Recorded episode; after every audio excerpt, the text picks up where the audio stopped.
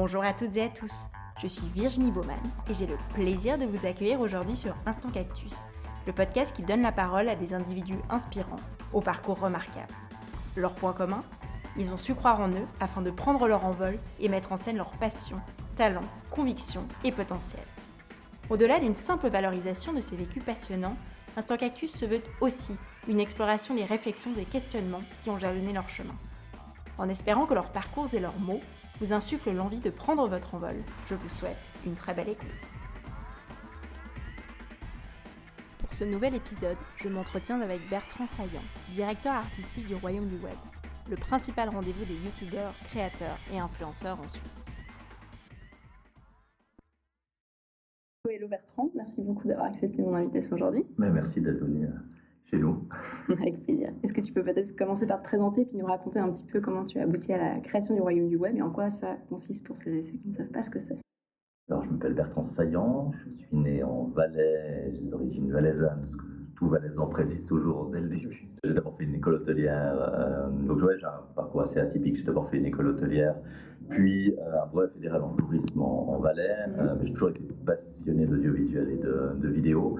Et rapidement, ben voilà, la vie a fait que j'ai pu euh, revenir euh, sur l'art lémanique euh, via le Montreux Comédie Festival.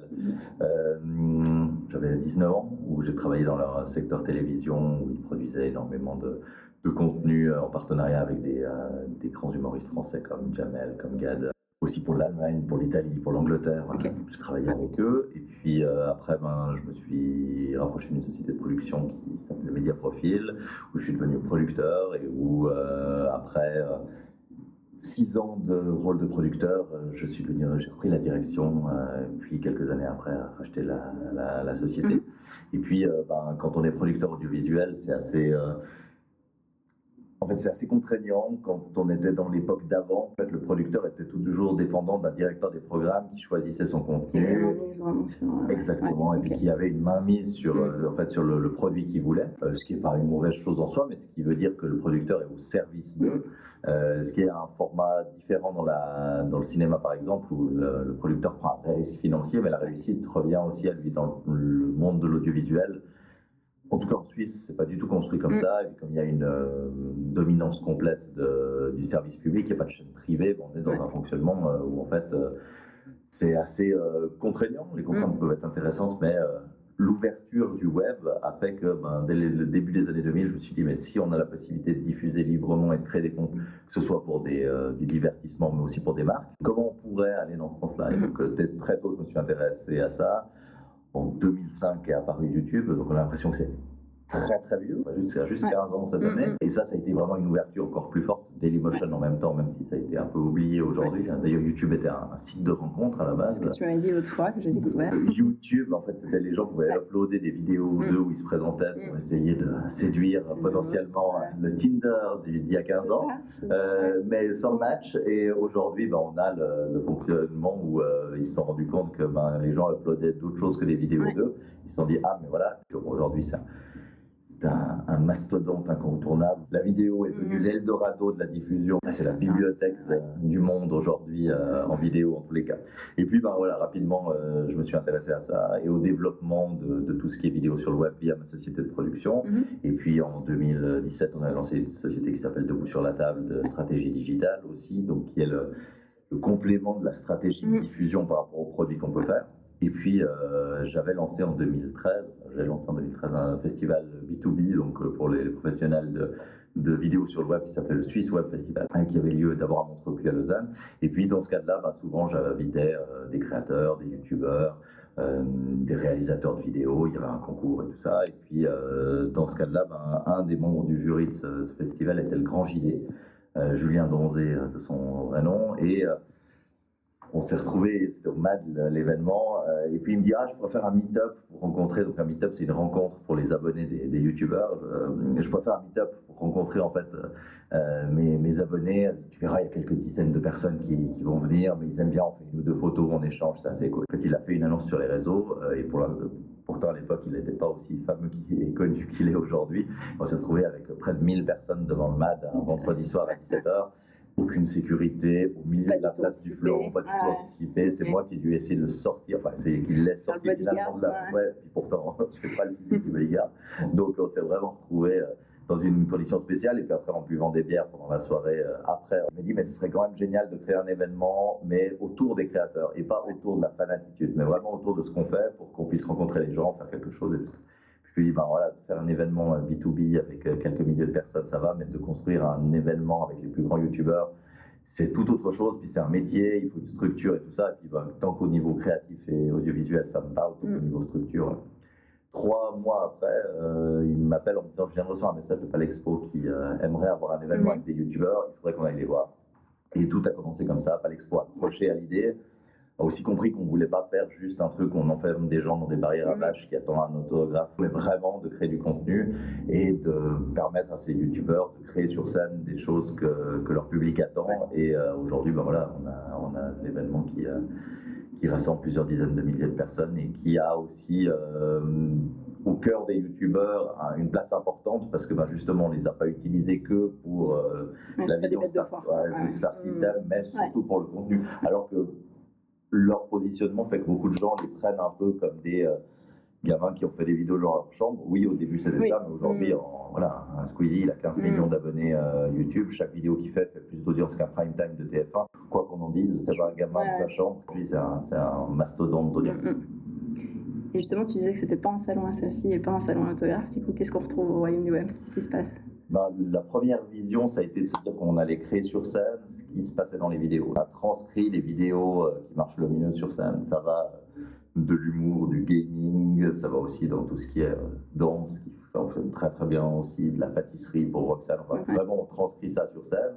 On a une énorme silent party, je pense. que, Voilà, il y avait plus de 3000 cases. Donc là, il y a Ah les, youtubeurs qui mixent. Et évidemment, bah voilà, ils vont dans des playlists et ils Mhm. engagent le public. Et il y a trois youtubeurs qui mixent avec. Ok. euh, Donc c'est assez 3000 interactif personnes aussi. Quoi. très interactif. Et puis après, ce qu'on a, c'est des happenings, donc des sortes de d'événements et de lieux où il se passe des Mm. choses, où ils peuvent faire des, hum, des, des activités avec eux. Il y a eu des, des jeux gonflables, il y a eu euh, euh, un atelier pâtisserie, du baby-foot, enfin Mm. plein de choses comme ça, très ludiques, où en fait ils se retrouvent dans une sorte de, de parc d'attractions géant et où en face d'eux se retrouvent les gens euh, euh, qu'ils admirent et, et avec qui ils passent un moment Mm. euh, comme s'ils étaient potes. Et Ouais. c'est ça qu'on essaye de retranscrire. Après, il faut quand même être honnête, hein, si on a 20 000 personnes et 50 youtubeurs, il n'y a pas tout le monde qui pourra. Il n'y a pas le choix possible de Squeezie, Mm. je veux le voir, je passerai 10 minutes avec lui. Euh, C'est impossible. Par Mm. contre, vu, euh, ils pourront de toute façon les voir sur scène les plus grands, et puis une bah, s'ils ont proximité un peu quand de même. chance, pour certains, bah, ils vont tomber sur la, la personne qui, qui rêve de rencontrer un petit moment. Et bon, t'évoquais certains noms, mais du coup, quel type de youtubeurs tu retrouves à l'événement Des humoristes, des gamers, des quoi Tout, parce que quand j'ai lancé ça, vraiment l'idée c'était que ce soit le plus ouvert possible. D'abord, le, principe de base, c'est que quand j'appelle euh, le créateur en tant que tel, euh, il adhère au projet. Et il adhère à l'idée de rencontrer les gens, et il adhère dans l'idée d'être avec des autres. Euh, et tous les créateurs n'ont pas forcément envie de ça. hein. Et c'est aussi une mise en danger. Parce que jamais, pendant l'année, c'est le seul endroit où en fait tous les plus grands créateurs et youtubeurs se retrouvent, ils sont face au public. Et là, l'audience, elle monte pas. On voit très bien qui est au sommet, qui est en train de s'envoler, quelles sont les attentes du public. Et donc, c'est pour certains, ça peut être aussi C'est un dur. exercice compliqué. Ouais, C'est un exercice compliqué. Et Ouais. deuxièmement, il y a des gens qui n'ont pas envie de faire de scène, Ouais. pas envie de, de participer. Alors, c'est pas une obligation de faire de la scène, mais malgré tout, il y a quand même beaucoup de gens qui ont envie de, de créer du contenu sur le web, mais qui Mm. euh, se disent qu'au contact direct, le contact direct est toujours beaucoup plus risqué que le clair. montage. On- En guillemets, t'es un peu dans une safe zone d'être derrière ton écran chez toi. Enfin, c'est pas une critique, mais c'est la vérité. Complètement. Euh, Donc, euh, du moment où on est en direct, Mm. c'est un peu moins safe, Mm. mais du moment où c'est remonté, au final, on fait ce qu'on veut, on donne l'image qu'on veut, on la retouche comme on veut. Là, il n'y a pas. Là, c'est que là, tu les laisses 100% flexibles, 100% en ligne, ou bien tu les cadres quand même, Non, tu les C'est très cadré, c'est très cadré. euh, vraiment, euh, en fait, j'ai 30 personnes dans mon équipe artistique Ouais. qui cadrent chacun des créateurs et qui les amènent au bon endroit au bon moment. Et puis, en fait, j'ai euh, une sorte de, de méga conducteur Mhm. avec tous les lieux différents et chacun a un timing et un, un déroulant précis pour lui. Et donc ça veut dire qu'il sait que chaque 15 minutes ou 20 minutes, il va changer de lieu, puis tous les gens qui bossent avec moi sont là pour les, encadrer. les encadrer et faire que ça marche. Ouais. C'est une mécanique hyper complexe d'avoir 50 personnes qui euh, changent continuellement de lieu. Il faut toujours des gens dans tous les lieux. Ouais, il faut que ce mouvement perpétuel, Exactement. Et une grande scène. Et sur cette grande scène, bah, il y a les contraintes de, de, de balance pour la musique, il y a des Mm. contraintes de technique pour le gaming, il y a des contraintes de. euh, voilà, quand ils partent dans le public et qu'ils commencent à Mm. partir en live, bah, en même temps, c'est ça qu'on doit laisser, parce que c'est ça qui est cool. En même temps, je peux les ramener, je peux les-. Bah, donc oui, c'est- Ouais. c'est assez, assez vaste et en plus ça n'existe pas. Donc, Mhm. euh, c'est une production qu'on construit de A à Z et elle existera nulle part ailleurs. Et donc c'est pas quand on accueille un groupe en tournée, un paléo, répété, printemps de. Bourges, euh, Plug and play euh, partout, ouais. Mm. Voilà, les Mhm. blagues c'est les mêmes moment, tandis que là c'est que du nouveau. voilà, unique, ouais. donc, euh, donc pour eux aussi, Ouais. ils sortent des, des trois jours, ils sont. Euh, Vanille, je pense. Et toi, du coup, tu brainstorm avec eux sur le contenu, mais c'est eux qui te font des propositions. Ouais, c'est, on Euh, brainstorm ensemble, euh, eux me font des propositions, après c'est comment je peux l'adapter dans le show, quels Mhm. moyens techniques ça demande, euh, quel rythme ça nous permet de donner dans le show, donc Mhm. c'est, vraiment un, job qu'on fait ensemble, donc je passe des semaines à écrire ça avec eux et à bosser, à aller les voir. C'est, c'est des gens qui sont qui n'ont pas l'habitude d'être dans des grosses prods, Mhm. donc euh, ils travaillent de manière euh, très euh, impulsive et tout ça, et donc euh, de leur dire déjà que la première fois que j'ai lancé le truc, j'ai été les voir neuf mois avant, Mm. leur dire dans 9 mois, ils me disent tous, mais en fait, dans 9 mois, personne ne sait ce qu'on va faire. Enfin, Ouais, personne ne ouais, sait ouais. ce qu'il va faire. Dis oui, mais réservez deux jours dans votre agenda, même Ça si je reviens voir deux mois. Mais par contre, pour annoncer une affiche, mais c'était pas du tout, c'est pas dans leurs habitudes. Et encore maintenant, enfin, j'ai le surnom, ils me disent toujours. Ah, le Suisse, parce que c'est toujours le gars qui arrive à l'heure, les exact, ouais. appelle. D'où l'image du Suisse. Ouais, bon.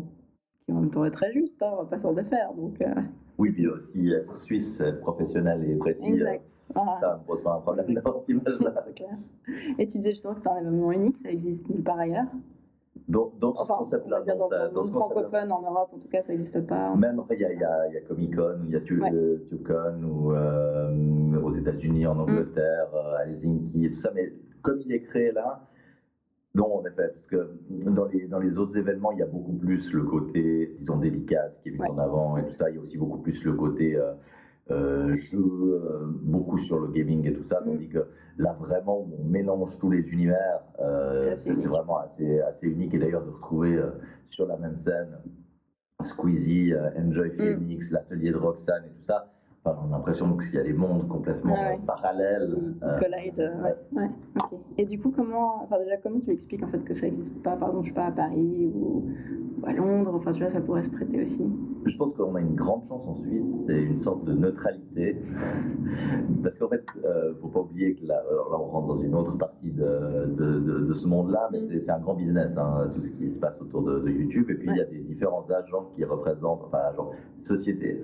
Les premières sociétés en France, c'est TF1, c'est Mm. Canal+, c'est M6, c'est Webedia qui travaillent avec ces gens et qui sont donc concurrents. Et donc, en fait, pour réunir tous ces gens-là sous une même bannière, c'est compliqué parce qu'en fait, Mm. c'est tous des concurrents les uns les autres qui travaillent avec des marques différentes. Puis en fait, en venant en Suisse, il n'y a pas cette question de qui sont les sponsors et qui sont Ouais. les marques. Il n'y a pas cette question de ah, mais pourquoi lui qui a un contrat avec X ou Y Il y et et on a la même chose en Angleterre, la même chose un peu Mm. partout. Et donc, je pense que ça, c'est la, c'est la force, en fait, que, ben, voilà, quand ça s'est construit, ça s'est pas construit sur, sous une marque ou une société, ça s'est construit de manière indépendante. Et les créateurs ont vraiment pris ça comme leur événement à eux. Et donc, euh, quand ils sont ensemble là-bas, Mm. euh, il n'y a pas de couleur. Oui, On est tous, tous, en- on est tous dans la même équipe. est ouais. tous dans la même équipe. Ok, ouais. Et, euh, et puis ça, je pense que, que ça se fait. Et puis, c'est des gens qui, euh, quand je leur dis qu'il faut réserver trois jours, il faut venir trois jours, pour eux, c'est gigantesque. Parce que vu la pression qu'ils ont, le rythme de sortie des vidéos et tout ça, c'est pas du tout quelque chose dont ils ont l'habitude. Et aujourd'hui, alors, on a eu la chance de prendre cette place, mais ce sera très dur pour un autre événement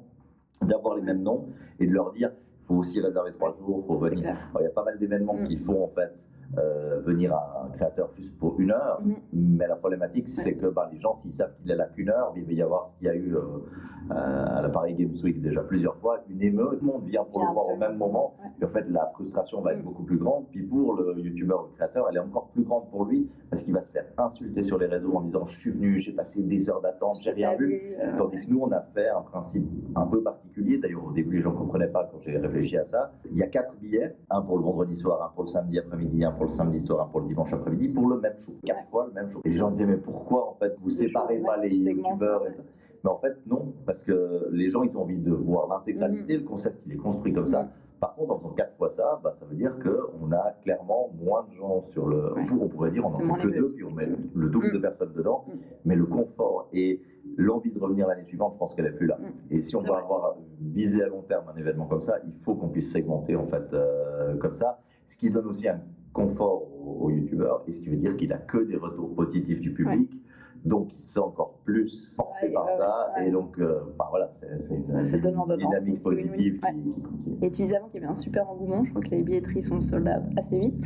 Oui, alors ça, ça va, ça va vite, hein, ça se vend très vite. On a chaque année augmenté la capacité. On a eu 8 000 la première, euh, 12 000 la deuxième, 15 000 la troisième. Donc chaque fois, on, Ouais. on augmente et on augmente la taille. hein. Mm. Là, on, a- on était à 30 000 mètres carrés euh, de l'expo, donc là, on est, en- on est sur 3 C'est hectares. Ouais, c'est ça, c'est Ouais. très très gros. Euh, oui, il y a un Ouais. engouement qui est, Mm. qui est assez fou. Euh, après, comment, euh, après, il y a un engouement sur place avec la billetterie, puis il y a un engouement sur le web. Aujourd'hui, la, la vidéo de McFly et Carlito, où ils sont avec Mm. plusieurs créateurs, qui s'appelle La chanson honnête, où ils disent des choses très honnêtes, Ouais. elle a plus de 6 millions de vues sur notre chaîne YouTube.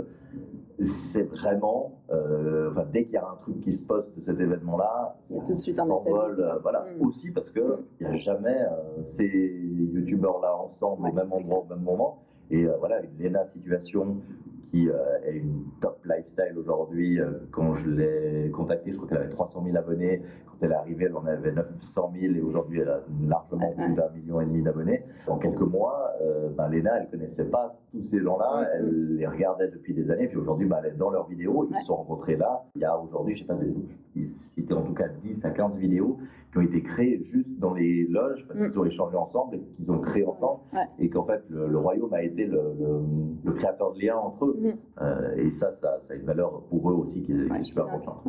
Tu arrives à faire vivre l'événement, par exemple sur Instagram ou sur YouTube, toute l'année Ou bien tu Non. fais un peu un time frame euh, avant-après On le fait vivre toute l'année pour la communauté parce que c'est une oui. grosse communauté, mais il faut être honnête, Mm. ce qui intéresse les gens, c'est l'affiche. Après, le reste, ben, on entretient la communauté, voilà. Mais euh, un événement, quel que soit l'événement, que ce soit contre jazz, que ce soit Ouais, paléo, il y, a, il y a une montée en Mm. puissance avec la prog, une envie qui vient, un summum durant l'événement, Puis après ça redescend. un quelque peu de, voilà, il y a la nostalgie, le, le, le baby blues de Mm. l'événement, et puis après, après il faut, Ouais, entretenir, mais voilà, ça vient pas. l'année d'après. Exactement. Juste après, on a souvent les youtubeurs qui postent. Là, on a eu 7 ou 8 vidéos sur les chaînes principales des plus gros Mhm. youtubeurs qu'ils ont faites eux et qu'ils ont posté. Ça, Donc c'est clair que là, bah, pendant le mois qui suit, euh, ouais, ça te fait de la monétisation au passage. exactement. Et en termes d'audience, donc les gens qui viennent, si tu devais faire un persona, c'est qui? C'est assez. euh, bon, clairement, c'est du 12-20 Ouais. en majorité. Ouais. Euh, sur les soirées, on est plutôt sur du 16-25, Mhm. mais la majorité, c'est quand même 12-20. Ça, c'est- Et puis après, il y a les parents perdus. je, je crois que tu organises quelque chose pour les parents, là, que Il y a un royaume des parents que, Ouais. en fait, pour beaucoup, ils regardent pas ce que leurs enfants regardent sur leur téléphone ou sur leur tablette, ce que je peux comprendre, mais c'est qu'ils découvrent là, en fait, les gens qui suivent, Mm. le contenu. Mm.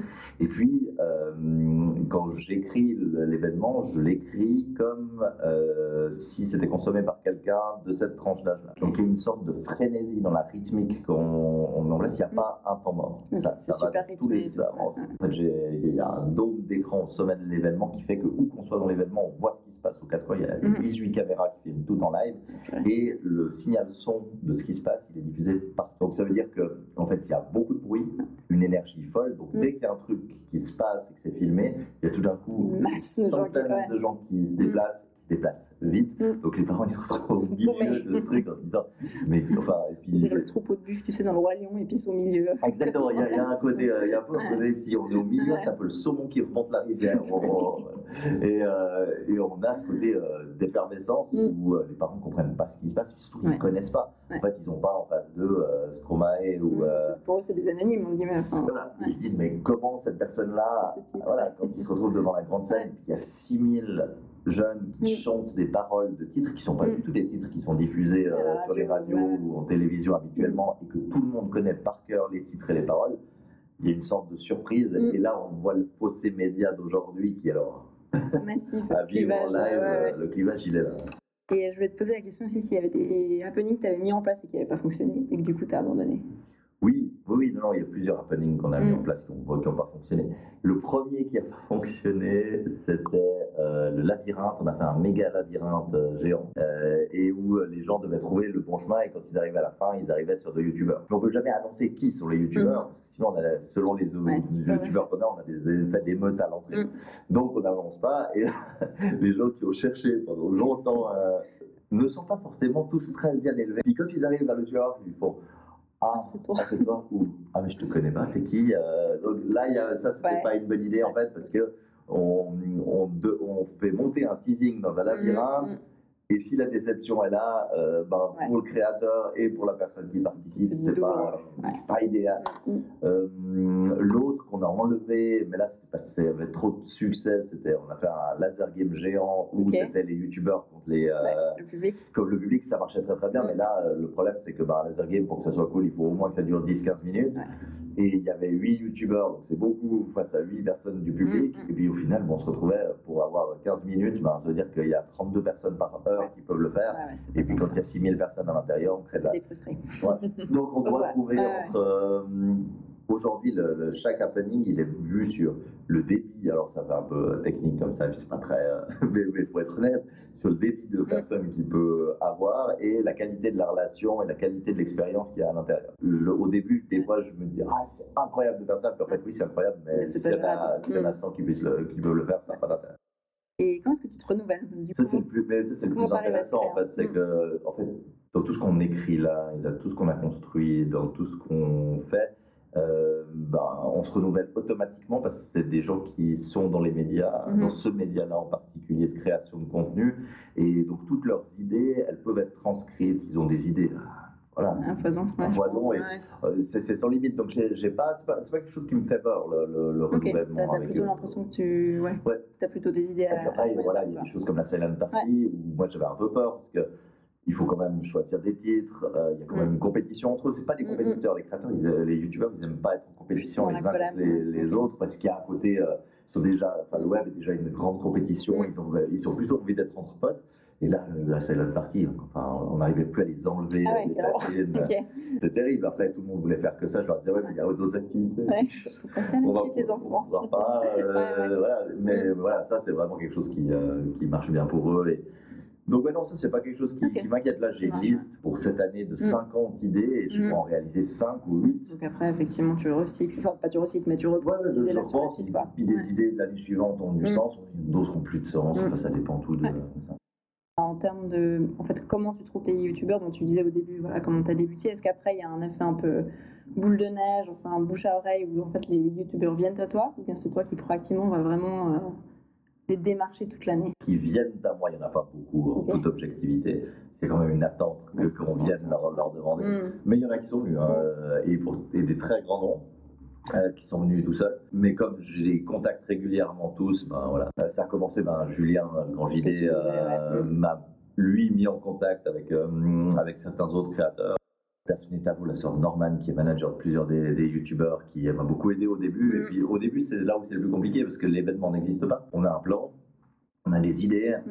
mais pour faire confiance, Ouais, euh, il faut vraiment Mm. faire confiance. Mm. Et là, j'ai eu beaucoup de chance parce que Julien, il a vraiment, c'est une référence dans le monde de Mm. YouTube. La confiance qu'il a euh, des autres créateurs, c'est vraiment quelqu'un de vu comme. euh, ouais, c'est un Ok, patron. c'est une référence. C'est vraiment une, référence. Et euh, il leur a tous dit Mais on va réussir, euh, faites-nous confiance. Mm, mm. Et il, s'est vraiment engagé, et ça, j'ai vraiment un respect énorme Mm. parce qu'au final, euh, il m'a fait énormément confiance là-dessus, et les autres créateurs aussi. Et donc, ce qui fait que, ben voilà, on a commencé comme ça, et puis, ben, quand ça a très bien marché la première année, la deuxième, Mm. voilà, il y a une autre histoire, c'est que au tout début, ben voilà, McFly et Carlito, euh, qui étaient des créateurs qui avaient moins de 100 000 abonnés, qui étaient les, les directeurs artistiques de Golden Moustache, mais qui n'étaient pas connus, pas très peu connus par rapport à ce qu'ils sont aujourd'hui, ont commencé avec nous, ils ont passé le- les 100 000 le jour de la conférence de presse, puis je leur ai proposé de devenir les présentateurs du royaume. Et aujourd'hui, ben voilà, c'est les top youtubeurs français, euh, des méga stars avec plus de 5 millions d'abonnés.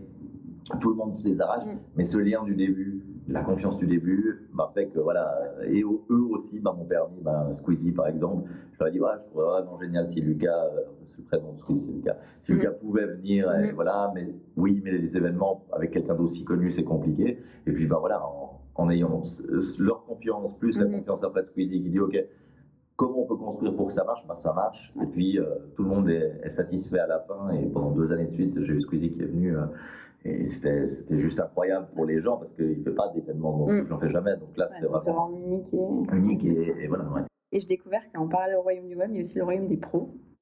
Ouais, ça en fait c'est l'origine, puisqu'il y avait ce Swiss Web Festival et c'était plus possible pour moi avec euh, mes activités d'entrepreneur dans l'audiovisuel en mm. parallèle de garder les deux. Mais par contre, on s'est dit, on va vraiment faire avant le royaume du web, un jour avant, une journée B2B où on ramène les conférences les plus euh, précises sur l'évolution de la création de contenu pour les, pour les pros. L'année passée, on a eu euh, un truc spécial autour du podcast la création de contenu, les nouvelles chaînes comme Tataki en Suisse, on a eu euh, Studio Bagel qui sont venus. voilà, on a eu des, des, des choses, on a une programmation qui est vraiment orienté sur ce qui va arriver au niveau média dans la création de contenu, que ce soit euh, audio, visuel, audiovisuel pour le, côté vidéo. Et, euh, ça, pour moi, c'est très important parce que en Suisse, on est toujours dans un monde particulier des médias. Mm. Et donc, comme ce monde des médias est particulier, je trouve très important bah, de voir ce qu'on fait chez nous et mm. de s'ouvrir sur ce qui se fait ailleurs. Et les Belges sont mm.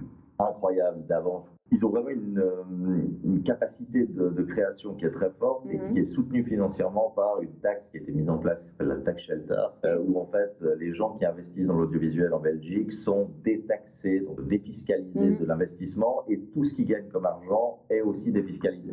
Donc ça veut dire que c'est devenu le paradis mhm. de l'investissement et ça veut dire que des gros entrepreneurs investissent là-bas, permettent, le, exactement, permettent le développement de contenu et puis en retour, ça veut dire que s'ils gagnent de l'argent, plus c'est défiscalisé. Donc ça permet un développement fort et donc euh, et puis en plus de ça c'est pas que l'argent du moment où il y a l'argent mais il y a les créatifs puis que les créatifs peuvent se lancer sur des choses qu'on ne pourrait pas faire ailleurs euh, et puis les, les Belges sont forts il y a peut-être plus une logique de test and learn dans le web. Enfin, tu vois, tu, tu te limites moins par rapport à d'autres formats plus tradis dans, dans, la télé ou dans la radio. Enfin, je sais pas, j'ai l'impression qu'il y a bah, plus bah, de flex et de créativité au final. En fait, c'est un formatage. Mm. Le, mais parce que quand on est avec des gens de télévision, avec des mm. gens de radio, on parle de cases et on mm. parle de coups minutes, on parle de, ces visions-là qui sont des visions aujourd'hui qui sont dépassées par rapport aux médias euh, en ligne. Mm-hmm. Et d'ailleurs, c'est pour ça que c'est très difficile pour les gens de télévision. Aujourd'hui, vous allez voir euh, TF1, enfin n'importe quelle chaîne de télévision, ils vont vous dire bon voilà, pour du prime time, on a les blocs pubs, on les vend à temps, notre euh, coût minute maximum pour cette. Et puis de toute façon, vous allez rentrer dans une durée qui sera ça. Et vous allez devoir mm. faire ça parce que mm. la performance de la case, ça doit être ça et on doit gagner ça. Et d'ailleurs, on voit pendant un confinement mm. que tout d'un coup, euh, quand euh, on se rend compte qu'on n'arrive plus à tenir la durée, ben, on découpe un Colanta qui normalement dure jusqu'à 23h15, on va le faire terminer à 22-30 pour mm. tenir 5 semaines de plus. Et voilà. parce qu'il n'y a pas cette manne de contenu en fait qui existe. Exactement. Donc euh, oui, en effet, le, web c'est beaucoup plus libre, mais la liberté elle est contraignante. Là, euh, bah, il y a quelques minutes, j'étais en échange avec, avec Twitch, qui est cette nouvelle plateforme de, mm. streaming et, de contenu. Eux, ils privilégient des heures de live. Et ils disent qu'en fait, plein de créateurs qu'ils mm. ont, dès qu'ils ont pris confiance en la plateforme, ce qu'ils font, c'est qu'ils ouvrent leur, ordinateur portable, ils streament et ils parlent sans même avoir préparé le contenu. Et il y a des dizaines de milliers de personnes qui les suivent mm. dans un esprit un peu, ben, je suis ce soir devant ma télé, mm. euh, ben, je voulais vous parler un peu de ma journée, puis ça devient un échange. Et euh, il y a moins stage, quoi. Enfin, c'est moins mise en scène, c'est moins. Ouais, c'est moins. Exactement. Et les gens attendent cette authenticité-là. Mm même si moi, euh, vieil homme euh, de télévision à la base mm. que je suis, je trouve que ça manque d'écriture. Et euh, mais il y a un côté un peu, ouais, on est entre potes à la maison. Mm. Moi, quand je consomme un contenu, mm. j'aime qu'il soit rapidement à l'essentiel et que si c'est pour c'est comme les lives Instagram de certaines personnes où ils parlent et enfin je, dans la chute mais ne pas. dans la vie le nombre de minutes étant pour chacun ou chacune compté, à mon avis, en tout cas, jusqu'à preuve du contraire, de passer des heures à écouter du vide, ça peut pour certains, et pour d'autres, voilà. Moi, je pense que c'est aussi une question générationnelle, et que si j'avais 20 euh, ans, 20 ans moins, euh, j'aurais certainement une lecture très différente. Et que ce qu'on consommait comme vide il y a 20 ans, euh, d'Hélène et les garçons, Beverly enfin voilà, mm. c'était du vide différent. Mm. Ouais, on dire ça comme ça. Effectivement, on avait peut-être moins d'attente, parce qu'en fait, il y avait moins de formats et moins de contenu. Donc aussi, tu ah, faisais complètement Exactement. Et pas bien direct. Parce que la grande différence aujourd'hui, c'est que, et c'est pour ça que le royaume du web fonctionne, qu'en fait, l'identification, elle est folle. Et la, la, force, en fait, de ces, ces, ces personnalités-là, c'est pas qu'ils savent monter ou qu'ils savent faire des vidéos, mm. c'est que c'est des gens qui attirent. Mm. Et par cette capacité d'attraction, mm. euh, voilà, on pourrait prendre ces gens-là et les mettre à la télévision, ils ont la même capacité d'attraction. Alors ça ne marchera pas forcément parce que la télévision aujourd'hui c'est 50 ans de moyenne d'âge et plus, mais ils ont ce truc qui fait qu'on a envie de les écouter, de les regarder, même si des fois c'est pas compréhensible que ces personnes-là fonctionnent. Parce que le Mm. contenu qu'ils proposent, mais c'est pas que le contenu. Dans la vie, dans la, vie la force d'attraction, elle est, elle est extrêmement importante. Et là, on le ressent vraiment dans le Mm. contenu de- des médias. Mais c'est fou parce que c'est aussi, bah, du coup, l'audience que tu citais avant, du coup, c'est une génération qui est quand même bah, super jeune et qui zappe tout le temps. Donc en fait, Oui, c'est-à-dire qu'ils bien sûr. consomment plein de contenus différents, mais qu'il y a quand même, euh, ils suivent quand même certaines personnes. euh, Mais la durée de vie de. euh, quand je dis durée de vie, Oui, la durée de vie d'audience de ces Mm. créateurs est limitée. Mm. Et en trois ans de royaume du web, j'ai déjà vu beaucoup de gens qui, qui disparaissent. pratiquement qui- disparaissent euh, de ça. Des gens Ouais. qui étaient au top il y a deux ans Ouais. ou trois ans. Et, et ça va très vite. Et ça, c'est très dur pour eux. Mm. Parce que déjà, ils ne sont pas préparés à la montée. Mm. Ils sont encore moins La chute préparés à la, à la chute derrière. Parce qu'ils, se- enfin, le business model, du coup, c'est quoi exactement, tu vois, pour, pour eux? Pour eux, le- la rémunération principale, Mm. c'est les marques. Donc en fait, ils ont Mm. plus, c'est sur trois, implanté sur trois choses. La première chose, c'est les marques. La Mhm. deuxième chose, c'est la monétisation de, de la chaîne YouTube. Et puis après, l'autre chose, c'est euh, l'e-commerce, la vente de produits dérivés, ce genre de choses-là. Mais la monétisation YouTube, sans trahir de, de grands secrets, Ouais. euh, tous les, les gens le connaissent, quelqu'un qui fait euh, plusieurs millions de vues Mhm. par mois, donc qui sont déjà des top YouTubeurs. Mhm. C'est-à-dire que s'ils font enfin plusieurs millions de vues par vidéo, il va gagner quelques milliers de francs suisses Mm. euh, par mois. Mais euh, quand je dis quelques milliers, c'est 3-4 000 Ah ouais, c'est francs pas suisses. une- Donc ça veut dire que voilà. non plus. par Ah ouais. contre, une opération commerciale pour des grands youtubeurs, ça se négocie en dizaines de milliers, voire plus euh, par opération. Donc euh, voilà, plus les posts Instagram, c'est plusieurs milliers, voire plus. Donc on est quand même dans des gros chiffres euh, et où euh, beaucoup de, de créateurs de contenu, beaucoup, c'est toujours la même chose. hein. Il y a- il y a- c'est quand on regarde les clubs de foot, il y a, il y a 20 clubs, grands clubs de foot européens et beaucoup de gens en quatrième ligue. Mais ceux qui gagnent Mm. peuvent gagner beaucoup d'argent, mais ils gagnent, gagnent par la monétisation. Mm. Après, il y a la, euh, par la monétisation, par les partenariats avec les marques. Après, la monétisation est une petite part. Mm. Pour certains, c'en est une grande, mais ça veut dire que c'est des gens qui ont des vues hallucinantes. Et qui sont là depuis longtemps parce que Mm. les gens ne regardent pas que les vidéos qui sortent, Mm. retournent aussi sur l'ancien catalogue. Mm. Ce qui veut dire, voilà, c'est des gens, euh, plusieurs, euh, voilà, Squeezie, je crois qu'il est à plus de 10 milliards de vues. Euh, même plus, enfin je sais plus, je veux pas dire d'erreur, mais plusieurs, euh, enfin, c'est des, des milliards de vues. Cyprien, la même chose, Norman, la même chose. Donc c'est des gens qui ont commencé à construire en 2010. Donc leur- et aujourd'hui, leur vidéo star de 2015, elle, Elle fonctionne toujours. ouais. Et puis quand on a 1000 euh, ou 200 ou 400 vidéos qui performent, ben, donc, euh, donc voilà, Mm. mais c'est le, le business model ça, et puis après ben, c'est la Mm. participation à des événements, c'est le, e-commerce, c'est des mm. produits dérivés on, dit- on dira, mais euh, c'est pas du tout là-dessus qu'ils Mm. qu'ils gagnent la maxi- maximum de leur, de leur argent. Quoique l'e-commerce aujourd'hui, pour ceux qui lancent des marques, qui ont des produits déri- dérivés très forts, des livres, des choses comme ça, c'est des choses qui peuvent à- gagner pas mal d'argent. C'est vrai que c'est pas évident parce que par rapport aux marques, tu peux vite être un effet de mode. Quoi. En tant que youtubeur, en fait, t'as ta notoriété pendant X temps et puis après, tu tombes dans l'oubli, comme tu disais. euh. Et puis les marques connaissent pas très bien en fait. Mm. Euh, les marques regardent beaucoup, regardent beaucoup en fait les, euh, le nombre de vues Mm. et ils sont pas très très précis. Et ils sont surtout Mm. pas. En fait, les marques, ce qu'elles devraient faire, c'est ce que je recherche à faire et que, que je fais, c'est d'être dans la tendance. Ça veut dire d'anticiper ceux qui vont être tendance en six mois. Parce que moi, quand je construis ma prog, j'ai ma prog, puis Mm. je mise toujours sur 3-4 personnes où je me dis, eux, j'ai du pif, dans six mois, ça sera C'est une star. Ouais. et, c'est ça, et les Mm, marques mm. devraient viser là-dessus, parce que c'est là où c'est intéressant. Et s'ils arrivent à construire une vraie euh, collaboration et un vrai lien avec un créateur qui est au début et qui l'aide à développer pas que le business, mais aussi sa chaîne, son- Ouais, ouais. tout ça, bah, du moment où il s'envolera, euh, voilà, mais Mm. juste. Ouais, puis puis, euh, il faut avoir la compétence en interne au sein du, de la marque. Enfin, tu Voilà. vois, chose qui n'est pas forcément le cas aujourd'hui. non, puis les marques, elles voient euh, souvent le, le- ces gens comme des, des hommes ou femmes sandwich, Mm, euh, sans se dire que Ouais. en collaborant avec Mm. eux, Tu crées de la valeur sur le plus long terme. Et puis la marque, elle sera mise en avant Mm. différemment. Puis après, il y a tout un lien entre le luxe et les créateurs aussi, où euh, les, ils portent beaucoup de luxe, mais Mm. les marques de luxe ne vont pas vers eux. Un peu, voilà. Voilà, ouais, mais, un bah, peu ça, par ouais. exemple, c'est très Mm. intéressant, alors, c'est pas pour leur faire de la, de la pub, mais Hublot est le partenaire Mm. principal de l'événement, et eux, ça les intéresse de voir en fait comment communiquer. C'est très différent de quand ils sont euh, en partenariat avec euh, Ouais, la FIFA ou avec Mm. Ferrari ou comme ça, mais ils sont et ils veulent voir comment aussi cette génération-là fonctionne quels sont les codes. Et ils sont aussi là pour ça, parce que c'est aujourd'hui une grande question pour ces marques-là, de comment communiquer honnêtement avec cette euh, cible-là, parce qu'elle est on ne peut plus lui faire. Euh, non, les, les méthodes traditionnelles de marketing. Exactement. super intéressant. Et vu qu'on arrive à la fin, est-ce que tu vois, toi, des tendances en termes de contenu, de format, etc., qui se dégagent et, et la, la tu parierais euh... tendance actuellement, c'est le live. Alors, il ne faut même pas que je parie dessus parce que c'est mm. déjà trop tard. le live, euh, mais en fait, ce que, ce qu'on, ça revient à ce qu'on discutait avant, c'est mm. sur la sincérité et sur l'instantanéité. Euh, il y a eu euh, la 3D, il y a eu les casques de réalité virtuelle, il y a tout ça.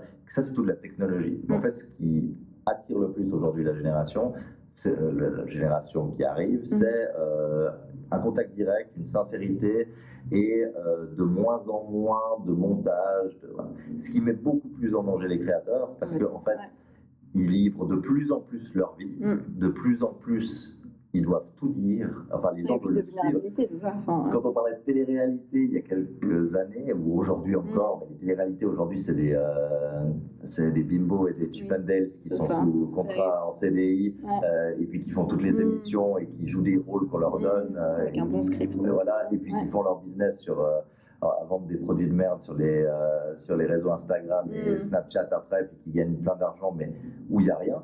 Par contre, ces créateurs-là, ils se retrouvent à exposer beaucoup leur vie et donc à, prendre aussi, euh, enfin, il y a beaucoup, beaucoup d'anxiété, de gens pour qui c'est difficile et tout ça, on ne le voit pas, tout ça, on n'en parle pas, euh, parce qu'il y a une exposition qui est très grande et euh, il y a une attente des gens qui est très grande et il y a un retour direct de jugement mm. par retour de message, pourquoi tu fais ça et, et donc, la, tendance, elle va de plus en plus vers le direct, vers de plus mm. en plus de, de diffusion de contenu et tout ça le risque est grand là autour parce qu'il ne faut, faut, pas se perdre soi-même dans ce genre de, de choses-là. C'est vrai. Génial. Merci beaucoup. Bah, merci à toi. On arrive ainsi à la fin de cet épisode. J'espère qu'il vous a plu. Un grand merci Bertrand pour ta participation et ton accueil à Vevey. Vous pouvez retrouver le Royaume du Web les 2, 3 et 4 octobre prochains à Palexpo à Genève.